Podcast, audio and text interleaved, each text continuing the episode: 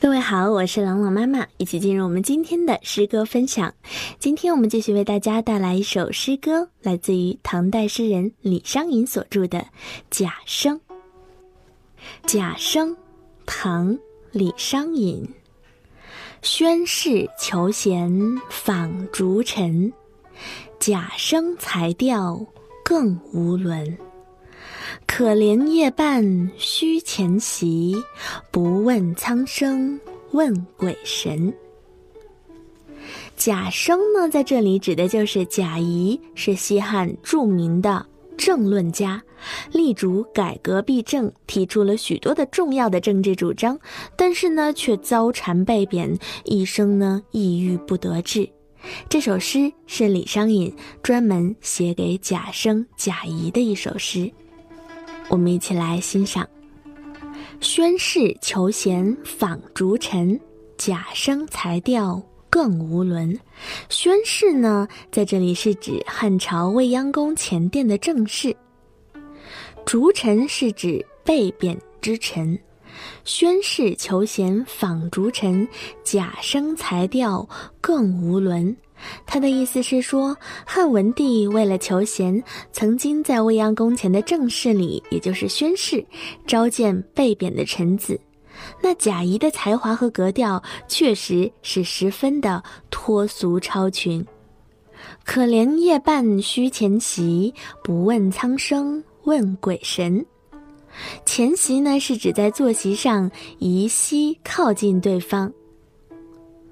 可怜呢，在这里是可惜、可叹的意思；苍生在这里指的就是老百姓了。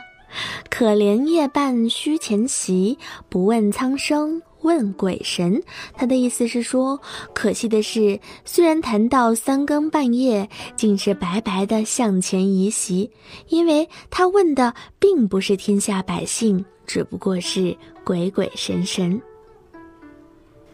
这首诗的作者李商隐呢，他从青年时代起就怀有非常远大的抱负，深切地关注着国家的命运，但是呢，偏偏遭遇了晚唐的衰势，只能长期寂寂幕府，以文墨示人。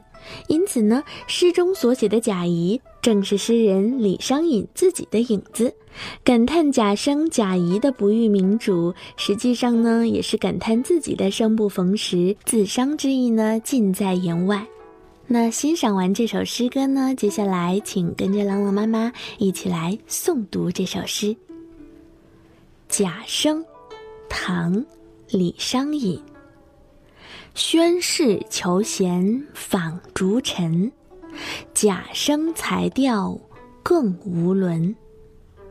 可怜夜半虚前席，不问苍生问鬼神。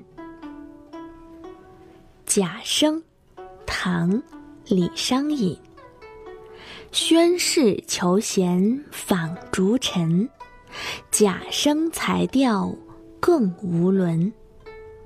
可怜夜半虚前席，不问苍生问鬼神。贾生，唐·李商隐。